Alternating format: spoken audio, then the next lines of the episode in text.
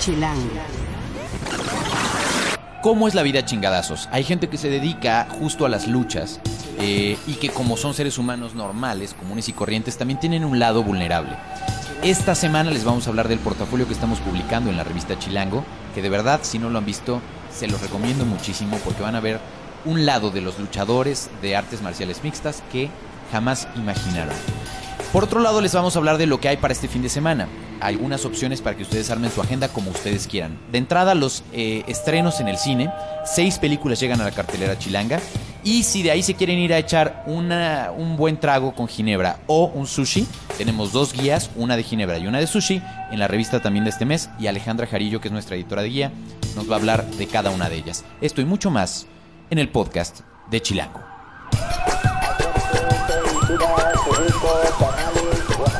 Chilango. Cine, conciertos, restaurantes, antros, bares, historias de ciudad, sexo, teatro, humor. Haz patria y escucha Chilango. Este podcast es presentado por Modelo Especial y Negra Modelo. Chilangas y chilangos, bienvenidos a esta nueva emisión del podcast de Chilango. Yo soy Juan Luis. Me encuentran en arroba Juan Luis R. Pons en Twitter y soy el editor de la revista Chilango y de chilango.com. Encuentren cada martes un nuevo podcast en chilango.com diagonal podcast o suscríbanse en TuneIn Mixcloud o en la aplicación podcast de Apple. Les recuerdo de volada nuestras redes, en Twitter, en Instagram y en Vine, ya saben, estamos como arroba chilango.com, en Facebook como Chilango Oficial, en YouTube como Chilango y en Foursquare como chilango.com. Toda la conversación, por favor, pónganla en el hashtag podcast chilango. Y bueno, eh, hoy les vamos a hablar de varias cosas muy sabrosas, como les decía yo al inicio, de sushi, de ginebra, pero también les vamos a hablar de cómo es la vida a chingadazos. Y no es porque nos hayamos puesto a, a más rudos este mes o, o por alguna razón en particular, sino porque así se llama justamente el portafolio que estamos publicando en la revista Chilango. Les queda ya la última semanita de tener este ejemplar en sus manos, que es esta, porque ya la siguiente, ya en unos días, probablemente ya para el fin de semana, van a tener la edición de diciembre de Chilango, que por cierto es una edición muy especial. No les puedo adelantar mucho, pero créanme que se van a sorprender cuando la vean.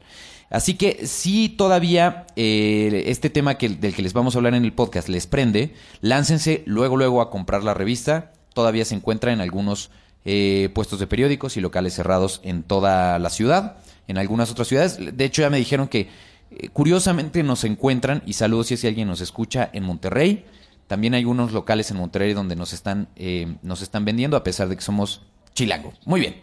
Y bueno, este portafolio de la vida chingadazos tiene una historia muy padre. Por eso está con nosotros nuestro editor de foto y nuestro coordinador de foto, Juan Pablo Espinosa y Joseph Dominic, que eh, pues encontraron justamente estas fotos de Luis Sandoval y me encantaría que les cuenten un poco cómo fue que llegamos a ellas. Bueno, pues este portafolio de fotos surge a raíz de que yo eh, soy alumno de Luis Sandoval y bueno, o sea, ya llevando dos años y medio de amistad con él, obviamente me tocó todo el tiempo en el que él estuvo haciendo este portafolio de fotografías. Entonces, bueno, él empezó este portafolio porque él entrena box. Él, eh, como parte de, de seguir estando en forma y todo esto, le gusta entrenar box ahí por cerca de su casa en un gimnasio que está por Atizapán. Entonces, bueno, entre estas pláticas que tenía él con, con los boxeadores o con inclusive con las partes que organizaban aquí en el, en- ahí en el gimnasio, surgió que él era fotógrafo. Bueno, y de- después de esto lo que hicieron fue decirle, ah, oye, pues ¿por qué no nos ayudas con un poco de publicidad y algunos promocionales que vamos a tener para, para la organización de, de MMA que tenemos aquí en el gimnasio? Entonces, bueno, él al momento de, de estar tomando estas fotografías, de, de estar haciendo todos estos promocionales, vio como este contraste de, de actitudes que tenían los boxeadores cuando estaban tomando las fotografías, cuando tenían que estar como en una pose un poco más ruda, un poco más de, de intimidante, por así decirlo, y al momento que de, de pronto llegaban sus hijos y como todo este cambio radical que ellos tenían, ¿no? O sea, ¿cómo puedes pasar de ser un boxeador rudo, de tener que mostrar como esta, este, este coraje a, a llegar con un niño y cambiar por completo? Y bueno, esto es lo que, lo que refleja la vida chingadazos. La vida chingadazos trata de eso, de, de, ok, soy un boxeador, tengo esta actitud, pero también soy una persona y tengo una familia y, o sea, por eso se dice, ¿no? Nos ganamos la vida a chingadazos. Y así finalmente eh, lo titulamos, ¿no? El, el artículo que estamos publicando. La verdad es que las fotos están increíbles porque muestran, como decía Joseph, un un lado que no necesariamente conoces de los boxeadores. He visto a varias personas ojeándolas y de pronto cuando llegaron a uno dije, hola, ¿qué tal? ¿No? Con uno de los, con uno de los boxeadores. La verdad es que desde el punto de vista fotográfico, ¿qué fue lo que más te llamó, JP, la, la, la atención? Pues mira, la verdad cuando recibimos el portafolio lo recibimos un poco en crudo. Este, y entonces empezamos a ver una gran cantidad de fotografías, todas buenas, eh, pero que claro, algunas eran parte de los promocionales que estaba haciendo este Luis eh, para, el, para el grupo de luchadores y tal. Eh, y entonces empezamos como a buscar qué es lo que había y dentro de ellas encontramos estas imágenes que reflejaban esta parte más eh, íntima de los, de los peleadores y como más amorosa. Entonces fuimos buscando las que, aunque habían muchas, eh, incluyendo a los hijos ahí en las fotos, eh, fuimos escogiendo las más, digamos, las que nos parecían como que de verdad reflejaran una, una interacción entre estos luchadores que son de alguna manera un tipo de gladiadores, guerreros, así que se presentan por lo general como personas rudas y tuvieran una verdadera interacción con sus hijos y que demostraran esta parte súper parental, este, amorosa y que es una, un lado, digamos, que normalmente no vemos de ellos. Ellos son eh, gladiadores como tal, como, como decías, de artes marciales mixtas. Esto es lo que significa AMM. Exacto. ¿Cómo funciona la AMM en nuestro país? ¿O qué es lo que descubrieron a partir de este portafolio? Pues yo lo que, lo que veo en realidad en el portafolio es eh, un grupo de gente que... eh, lo que pasa es que muchas veces nosotros nos vamos haciendo de ciertas de ciertos prejuicios o de ciertas eh, como banderas en las que en las que metemos o cajones en las que metemos a ciertas personas y bueno yo por ejemplo yo mismo he sido eh, practicante de artes marciales eh, entonces, no sé, ¿no? O sea, de pronto me doy cuenta que yo mismo veía a los luchadores a los que yo admiraba con una idea, pues sí, como de guerreros, de gente ruda, de gente agresiva tal vez, que incluso luego los, los idealizaba en un contexto normal en la ciudad, eh, siendo eh, tal vez hasta fanfarrones, ¿no? Y de pronto este portafolio lo que me encantó de él es que pudimos encontrar esta parte que los hace humanos, que los aterriza en, en nuestro, en nuestro nivel, en nuestro estatus, y este, y entonces nos, nos da una, una cercanía con ellos y también eh, les hace justicia, ¿no? Como personas, como humanos.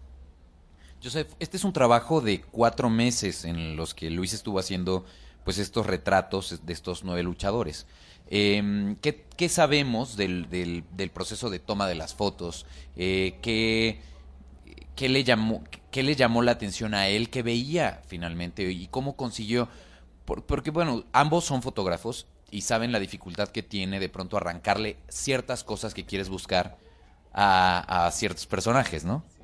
Bueno, pues lo que pasa es que Luis siempre se ha caracterizado por ser una persona muy amena, muy, muy amena. Entonces, a la persona a la que le tome fotografías, yo creo que logra sacar un lado que no todas las personas podemos ver de, de ellos, ¿no? Eh, durante estos cuatro meses, eh, como te mencioné, él es mi profesor de fotografía, entonces siempre, él siempre es muy abierto con sus procesos, o sea, él estábamos en clase y todo eso y nos decía, muchachos, a las seis de la tarde voy a estar en el estudio, eh, fotografiando a los luchadores de MMA. Quien quiera venir a ver, quien quiera venir a ayudarme, es completamente bienvenido. Y bueno, o sea, muchas personas sí íbamos, algunas otras se nos dificultaba por tiempos de la escuela y todo esto, pero como te menciono, o sea, yo creo que no ha habido a, alguna, una persona que, que, le diga, ah, mira, te presento a Luis de Sandoval, es mi profesor de fotografía y todo eso, que diga, ay, no me cayó bien, o ay, este, Luis como que no, no sé, como que no pude tratar muy bien con él. Al contrario, o sea, tú, tú platicas un rato de, con Luis y ya, ya, ya se están riendo. O sea, te digo, es una persona muy amena. Y él también logra mucho esto. O sea, desde él, una enseñanza que me ha dejado mucho es no tomes una foto de lejos. O sea, no, no agarres un telefoto y le tomes una fotografía de lejos a un viejito. Acércate, pregúntale su nombre, conoce un poco de su historia, porque al, al mismo tiempo de que vas a tener una fotografía, vas a tener una historia que contar. Pero eso de pronto tiene sus grandes... Yo, yo, por ejemplo, a mí me gusta mucho la fotografía como aficionado, pero de pronto me daría mucha pena de agarrar a alguien en la calle que te parece interesante y decir, oiga, me deja tomarle una foto. ¿Cómo se acercan a una persona normal por las calles cuando ustedes de pronto buscan un... Hijo, me encantaría que esa persona me dejara tomarle una foto. al final uno va pasando y, y- y, pues tal cual tus pupilas van captando momentitos que tienen un potencial de una imagen fija. Pero, ¿cómo logras repetir el- esa imagen que te gustó sin que te pose? ¿O cómo lo hacen? Puede ser un poquito complicado a veces, porque mucha gente se, se llega a intimi- a intimidar con la cámara. O sea, no puedes llegar con la cámara en la mano así, ay, ¿me dejas tomarte una fotografía? No. O sea, es más bien un acercamiento a las, a las personas como tal. No estás, no tienes, no te estás acercando a una fotografía, te estás acercando primero a una persona. Y esta parte es como muy importante y es lo que Luis logra muchas veces. O sea, eh, cuando estaba haciendo las fotos en el estudio, sí llegaban los luchadores ya con un poco más de confianza porque se conocían. Llegaban con sus hijos y todo esto. Y a veces el factor niños puede ser un poquito complicado, ¿no? Porque tomarle fotografías a un niño se te va a estar cinco segundos quieto y al otro momento ya va a estar haciendo lo que quiera. Entonces él, él sí, tiene, sí tuvo como esta interacción entre luchador, hijo, fotógrafo, persona. Y bueno, él es lo que logra retratar al fin, a fin de cuentas en este portafolio fotográfico. ¿Somos más desconfiados los chilangos a de- al dejarnos fotografiar? Este asunto de decir, ok, voy a meter al estudio a mis hijos y voy a dejarme tomar fotos con mis hijos, ¿creen que es una distancia de cómo vivimos en la ciudad a otras partes del mundo? Yo creo que depende un poco la situación. Eh, también la verdad es que muchas veces cuando ya te ya tienes en la idea antes de llegar al estudio que vas a una sesión de fotos es también un poquito más sencillo porque la gente ya va con un chip de bueno voy a posar haré lo que me pidan más o menos o, o- o sí este y tal pero creo que lo que es complicado y lo que es de verdad una, una labor grande del fotógrafo eh, y me refiero a los fotógrafos en general es eh, llegar al tema, ¿no? O sea, como todo el camino que se tuvo que eh, transcurrir, o, a- todo el camino que tuviste que recorrer para llegar a abordar un tema, eh, para investigarlo y para lograr el acercamiento hacia la gente antes de, siquiera concretar una sesión de fotos. Creo que eso es la parte como más más este, complicada y que merece mucho más mérito y creo que justamente en este portafolio tiene mucho mérito eh, porque pues digamos que de, de un algo como el- la práctica de box para él que sería nada más un entrenamiento poco a poco fue investigando fue metiéndose hasta lograr eh, realizar esta sesión de fotos no concretarla Y es lo que tú decías, de alguna forma. Eh, en el texto que acompaña el portafolio, eh, eh, Daniel Pacman Rico, que es uno de estos luchadores, eh, decía, me pareció muy interesante mostrar a la gente que no porque te dedicas a, hacer este deporte o a clavarte en este tipo de cosas, eh, o porque traes tatuajes, por ejemplo, o eres peleador, tienes una marca que más o menos eres agresivo, ¿no? Que al final son estigmas que son mucho de la vida cotidiana, ¿no? Eh, eh, tanto Brian como Daniel decían, uno siempre quiere compartir estas cosas con sus hijos y el verlos así con actitud de peleador, su gesto fuerte, su posición fuerte, retándome y a jugando conmigo, pues a veces es una vulnerabilidad para el peleador. Y es lo que tú decías, no estamos acostumbrados a ver a los peleadores exponiendo su lado más vulnerable. Exacto. Y eso sin duda es algo de lo que nos hizo tan atractivo el publicar estas fotos. Sí, de hecho creo que el, el ojo del fotógrafo, más allá de lo que de lo que ve a través de la cámara, es lo que ve antes del proceso de la cámara. O sea, creo que ahí está justamente la clave. Acabas de dar en el clavo en, en ese tema. A nivel de potencial, ¿no? A nivel de Exacto. hacia dónde podría llegar esto. Sí, o, o de, o de encontrar el, el- como el tema, ¿no? O sea, de, de justamente de alcanzar a identificar, porque uno, si se queda como fotógrafo en lo que le piden, eh, pues tal vez nada más hubiera hecho las fotografías necesarias para la publicidad del lugar y acabó localizando este otro tema, este otro hilo conductor que, que fue el que nosotros publicamos.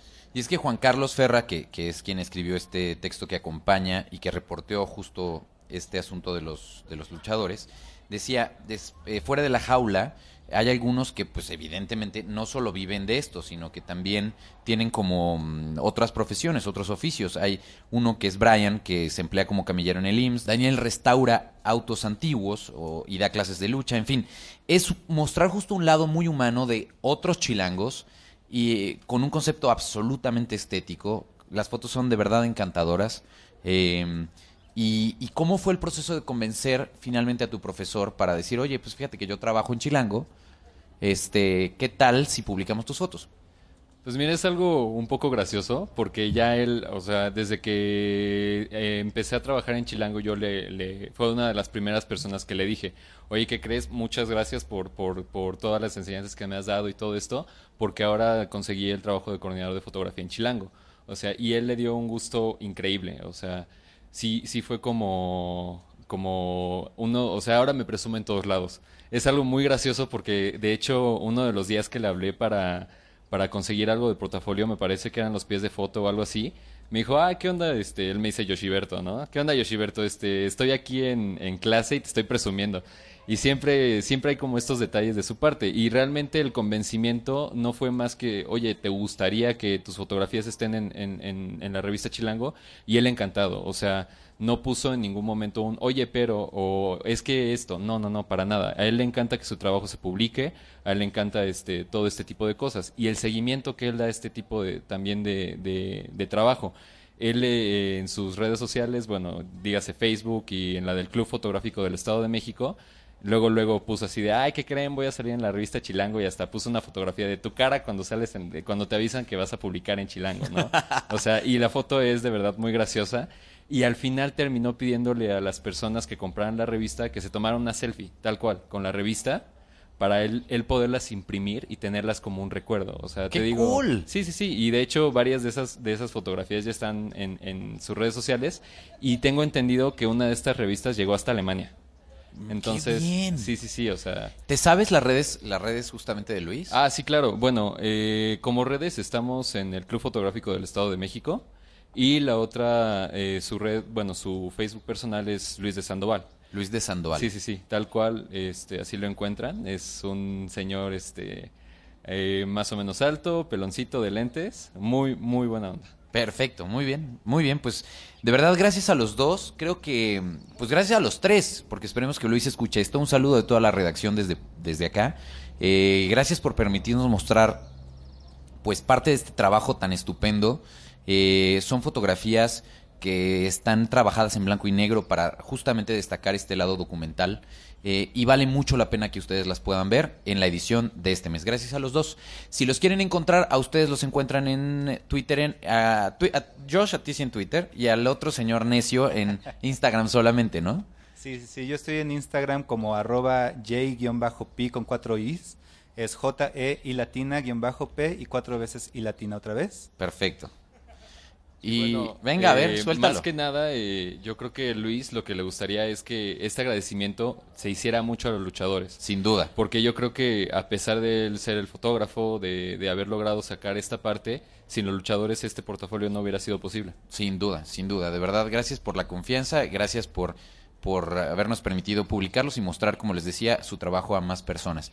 Y su cuenta de Twitter, señores. Bueno, para que no haya más confusiones de eso del pájaro en la noche, mi cuenta de Twitter es arroba nightbirthburial. ¿Qué dice tu novia al respecto de esto? A ver. Quiero saber. Bueno, yo le, enseñé el podcast pasado que lo mismo preguntabas y ella muerta de risa. O sea, sí por una parte así de, ay, pero obviamente muerta de risa también. Ajá. ¿Le creemos? Básicamente le creemos. Muy bien. Gracias a los dos. Gracias a ti, Juan. Chilango. Esto es Tercera Llamada. Tercera Llamada. Comenzamos. Si pasa en la ciudad, está en Chilango. Para este fin de semana les tenemos recomendaciones sobre el cine y cuando hablamos de cine está con nosotros Osvaldo Betancourt, que es nuestro experto en cine, nuestro redactor en Chilango sobre estos temas del séptimo arte, y Alejandra Jarillo, que es nuestra editora de guía en la revista Chilango. Gracias a los dos por estar acá. ¿Qué tal si justo empezamos con el rollo del cine? Eh, empecemos con los... Primero, te iba yo a preguntar, Os, sobre tus estrenos, eh, pero también me gustaría saber un poco qué pensaste del estreno del viernes pasado de Juegos del Hambre. Ese silencio dijo mucho. ¿No te gustó? ¿Tú has visto toda la saga? Sí, ya, las cuatro, este... Y no sé, a mí me habían gustado, iba bien la saga, Jennifer Lawrence, Jennifer Lawrence. Este, y pues no leí los libros, pero me parece que es una historia interesante por su planteamiento de político y también sobre un poquillo del amor. Entonces, era una trama sólida. Y pues acá hicieron lo mismo que han aplicado en otras películas, que, de, que es dividir el final en dos partes. Pasó con Harry Potter, pasó con Crepúsculo, este, me parece que va a pasar con la saga de Divergente. Entonces, eso puede, creo que ya no está funcionando tanto esa fórmula, porque en este caso sí fue bastante desafortunado. Este, la película empieza bien, pero en un punto se vuelve como tediosa y se cae. No era lo que esperaba. El final es como muy forzado para terminar feliz y es muy cursi, digamos. Y no tiene como nada que ver con el resto, con la otra parte que es como muy densa. Entonces, Pero ahora sí ya se acabó. Sí, ya. Ya, ya, ya esto ya fue la última. Sí. Ok. Entonces a esa pues no le darías muchas estrellitas ni Dos. chiles ahora. Sí, esa la crítica le escribió Luis Royce, le dio dos y estoy de acuerdo con Muy bien. Y ahora tenemos seis estrenos que llegan este viernes, el próximo Sí. viernes a las salas chilangas. Entre ellas está el nuevo clásico de Disney Pixar. Ah, eh, que Uy. Ok. eh, se llama un gran dinosaurio. Un gran dinosaurio.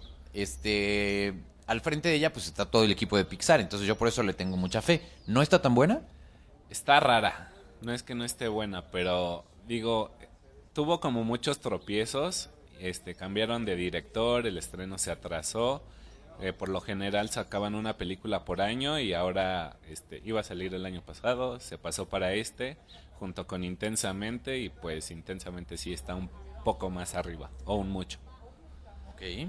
Y no está mal, es interesante porque pues habla de la amistad, de superar los miedos y es una amistad como suele manejar Pixar eh, que no es peculiar. Es un dinosaurio y un niño. Este, pero tiene cosas raras, no sé, o sea, Pero raras como en qué? raras como en la trama. No sé si es spoiler, pero hay una parte en la que comen algo y ellos tienen una reacción Como hongos alucinógenos más o menos. sí, fruta fermentada. Ya. Entonces, Entonces- ahí- esa parte es como extraña, divertida, pero como que sí me sacó de O onda. sea, sientes que es como una invitación a los niños a decir, tráguense cosas echadas a perder, se la van a pasar bomba. No, más bien creo que es algo que pasa en la naturaleza, que los animales este, a veces consumen alimentos así y seguro les pasa y es gracioso, pero fue extraño verlo en... En una película de Disney. Sí, sí, sí. ¿A esa cuántas, cuántos chiles le diste? Tres. Tres. Sí, porque es divertida, o sea, Ok. no pierde... Palomerona. Sí. Para niños, para ir con chilanguitos o chilanguitas, es la opción de este Sí. fin de semana.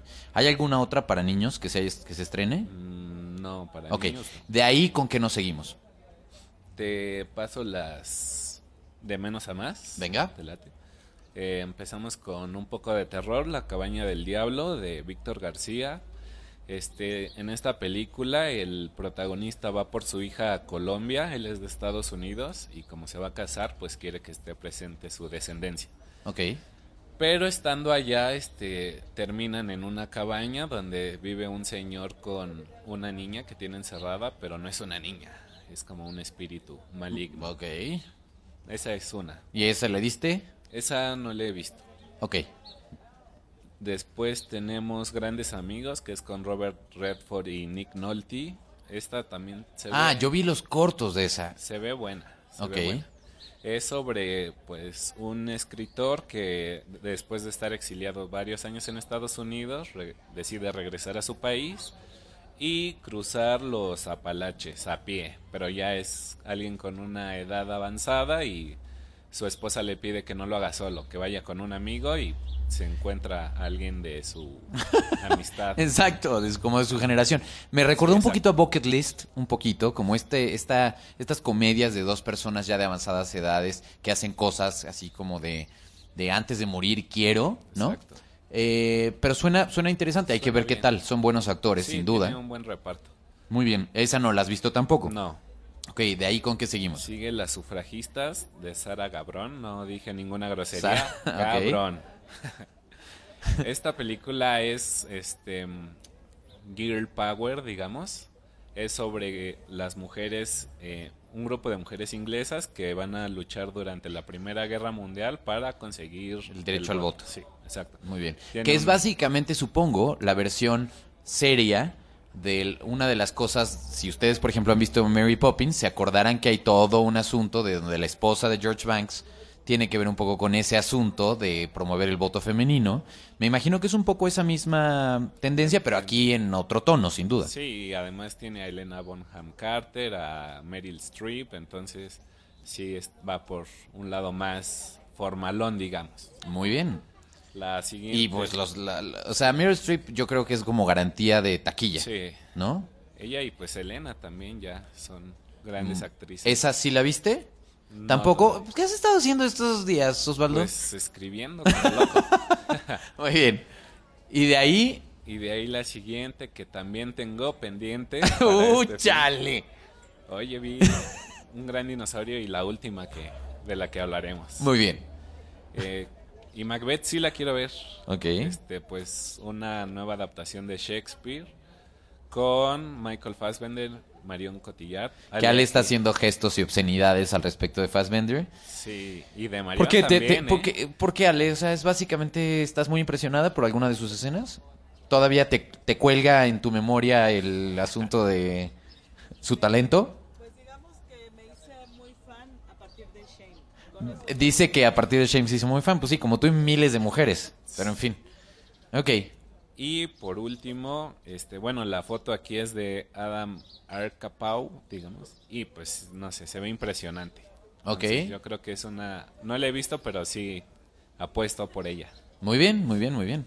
Y la última opción, el último estreno es Victor Frankenstein de Paul McGogan. Este vino Daniel Radcliffe, vino James McAvoy. Los entrevistamos en chilango.com. Sí. Ah, cierto, sí, cómo cierto. no. Tú no eres el único que aquí entrevista, Osvaldo. No te pongas así. Claro que los entrevistamos. El Memo los entrevistó hasta donde yo recuerdo. Sí. Y em, él- así le decimos. O sea, de hecho así firma él. No crean que lo estoy troleando de el No sé Memo. cómo lo se llama. no, pero así firma. Este, uno de nuestros colaboradores más exitosos y más gustados por ustedes, los entrevistó y hablaban justamente de eso y de la Ciudad de México y estas cosas. Chequen la nota en chilango.com. ¿Qué te pareció? Es buena, es muy entretenida, le dan un giro a la historia, sobre todo a la parte de Igor. Este, sí, no voy a spoilerear ahí, pero es interesante cómo lo sacan de ser solo el ayudante de, tiene como más peso y lo hace Daniel Radcliffe. Este, James McAvoy también está bien en su papel del doctor loco que, este, digamos, a lo mejor es uno de los arquetipos de él, de este, de esta figura. Este tiene en la parte visual cosas interesantes. eh, no se claven tanto con esperar a Frankenstein, si aparece, pero no es lo principal. Es también como centrado en la relación entre ellos dos, este, su amistad y Y va, mucho bla, bla, bla. Ahora llegamos al momento crucial de esto, de tu participación. ¿Dónde ponemos el boleto, Osvaldo? Víctor, Macbeth, Dinosaurio. Ay, ay, sí, sí, sí. O sea, aparte de que no has visto todas las películas, encima quieres que paguemos cuatro boletos, ¿no? Comprométete, comprométete, papá. ¿Cuál de esos crees tú que es donde, donde Dos. si, si no está buena, te va a llover en Twitter? Dos. Te, Venga, ¿cuáles? dos. A ver, Víctor y Macbeth. Víctor y Macbeth dirías Sí. que son las opciones de este fin de semana, las que más recomiendas. Sí. Perfecto, tu Twitter es Roxbaldo. Roxbaldo. Si ustedes van a ver esas películas y no les gustan, podemos hacer la garantía Osvaldo. Sapénlo en redes sociales y díganle, no mames, yo pagué mi boleto para... ¿Te parece bien? Sí, échenle. Va, exacto, muy bien. Gracias, Os. Muy bien, y ahora hablaremos de sushi y de ginebra, que son dos especiales que preparaste, Ale, para la edición que está a punto de terminar en circulación. Eh, eligieron junto con el equipo gourmet algunos lugares para comer buen sushi, ¿cierto? Qué cosa más rica, ¿no? El sushi es delicioso. Sí. Pero creo que el sushi, hay dos tipos de sushi. Ya había alguna vez El habíamos que te hablado de gusta y el que te no. El que No, no es sí, también, pero el sushi a la mexicana con estas salsas, este, esta ponzu, ¿no? Y, y una Se ha versión tropicalizado. como... Exacto, Se ha tropicalizada. tropicalizado. Y el sushi muy riguroso y muy japonés. Así es. Y aquí este texto lo hizo Ricardo Guzmán Wolfer, que es un dragón profesional. Y yo le dije, oye, necesito nueve lugares por lo menos, pero tienes que ir a comer a todos. Incluso aunque ya hayas ido, regresa para recordar tus, este, los sabores, ¿no? Aceptó el reto, se lanzó a los nueve lugares y tal cual, en cada uno me iba diciendo, no, este es el mejor. Y luego decía, no, este no es el mejor, me quedo mejor con este. Entonces hizo de verdad una cosa muy rigurosa, pero lo interesante es que también tenemos sushis de diferentes costos. Tenemos las opciones premium, que, que sí pueden llegar a rebasar los 500 pesos, pero también tenemos, tenemos varios de, obviamente, costos regulares y tenemos opciones muy baratas. Estamos incluso incluyendo eh, uno de un puesto. Ustedes dirán, comer sushi en puesto.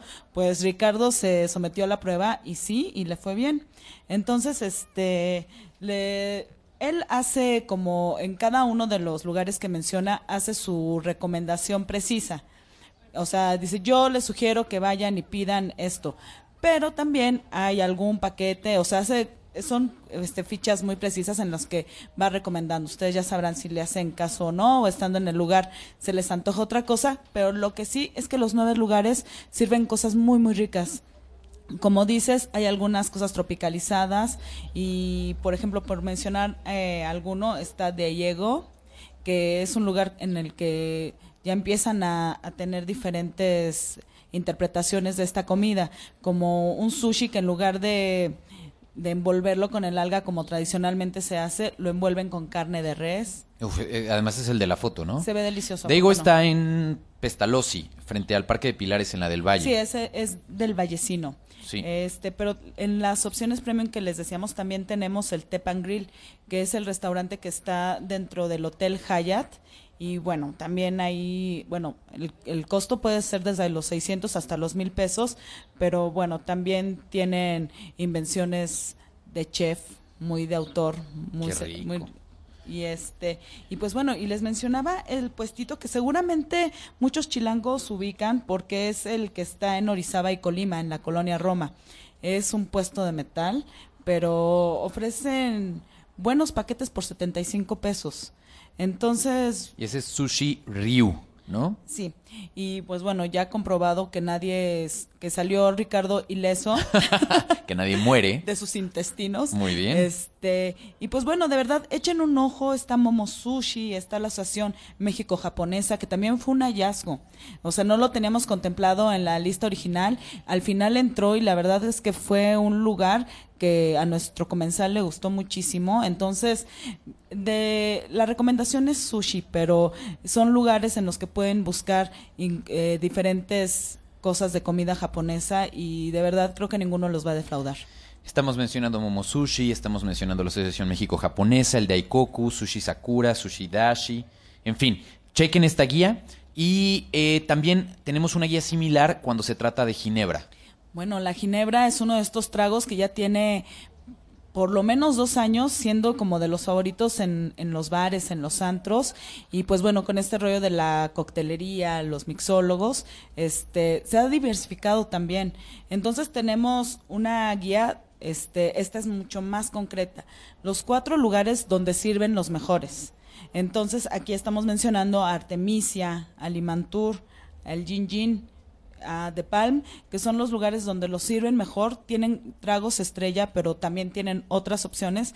Y pues bueno, también lo interesante es que hablamos con un experto, que es Thomas Merieux, que él trabaja en el restaurante de Palm, de hecho ahí hay una creación de, de gin, es un experto y nos contó muchísimas cosas que les van a ser de mucha utilidad. Por ejemplo, nos dijo que un gin no tiene que ser caro para hacer un, un buen gin. Eh, aquí lo que Claro, importa... tampoco se vayan con lo más barato, ojo. Sí, solo, pero bueno, a mí me dijo, hay unos de 90 pesos que son súper cumplidores. Muy bien. Dependen de dos cosas, de los agentes botánicos, que eso ya va a ser el gusto, si te gusta más con frutas, si te gusta más con hierbas, entonces ahí sí pueden ya variar los costos, y también depende muchísimo del agua quina. El agua quina tiene que ser de muy buena calidad porque si no a, a la mejor botella de gin si le echas una un agua Una este No, pero espérame, en el Oxxo hay, hay, hay buenas aguasquinas. pues qué crees que me dijo que no, que así me dijo que Ok. que tiene que ser comprada en tiendas especializadas como Europea, como la Castellana, que me dijo todas las aguas que venden en las tienditas de la esquina no son buenas. Mira, eso sí, no sí, lo sí, reveló muchos datos interesantes que los invito a que los lean porque de verdad este las historias de detrás de las bebidas este son Está muy interesantes, padrísimo, son padrísimo. súper interesantes. Un día deberíamos traer a Tomás o ir a entrevistar a Estaría Tomás para el súper podcast. padre porque la verdad es como una enciclopedia andante acerca del gin. Él, eh, él realmente es la persona que yo conozco más entusiasta sobre esta bebida, sobre este destilado. No, y te cuento que me lo dijo todo de memoria, o sea, años. Obvio. Me dijo el año en que se hizo el primer gin en Holanda y que era un estilo oud, o sea, se sabe los estilos, se sabe aparte la vertiente inglesa, se sabe además este con qué va, eh, lo- cuáles son los agentes y a qué te vas a ver, sabe los costos, está muy cañón. Está increíble. Hay una. Él fue el que nos dijo, por ejemplo, que solo hay un eh, ginebra que está en el Salón de la Fama de las Bebidas. Solo una. Y es el Tanqueray Ten.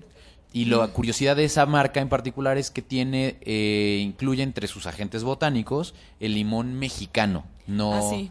no otras variedades de limón. Y eso lo hace único, ¿no? En el mundo. Pues sí, tan apasionado que creó su propio trago. Y pues bueno, de verdad, chequen cada uno de los que les eh, recomendamos, son deliciosos. Yo como que en mi gusto personal va más hacia los vinos, hacia los whiskies, y con esto me despertó muchísima la curiosidad y me puse a tomar gin por rigor, por, por hacer mi labor periodística.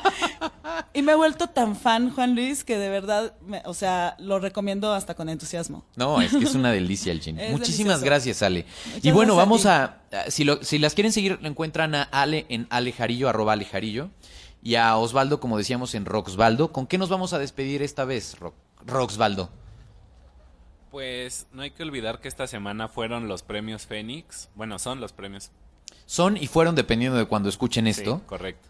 Y pues se presentó Café Tacuba. Bueno, estuvieron tres de los miembros. También estuvo Jimena, o está. Rayos. Está, estoy, está, Estuvo, está. estará. Ajá. Jimena Sariñana. Entonces creo que puede ser con algo de ellos. Perfecto, ¿cuál te gusta?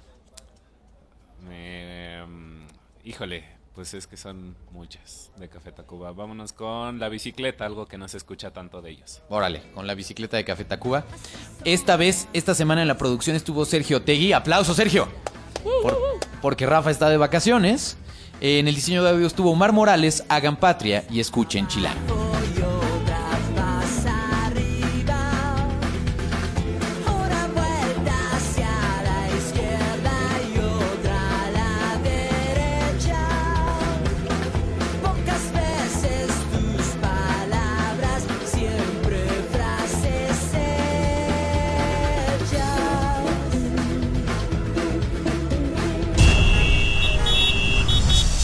Patria y escucha Chilango.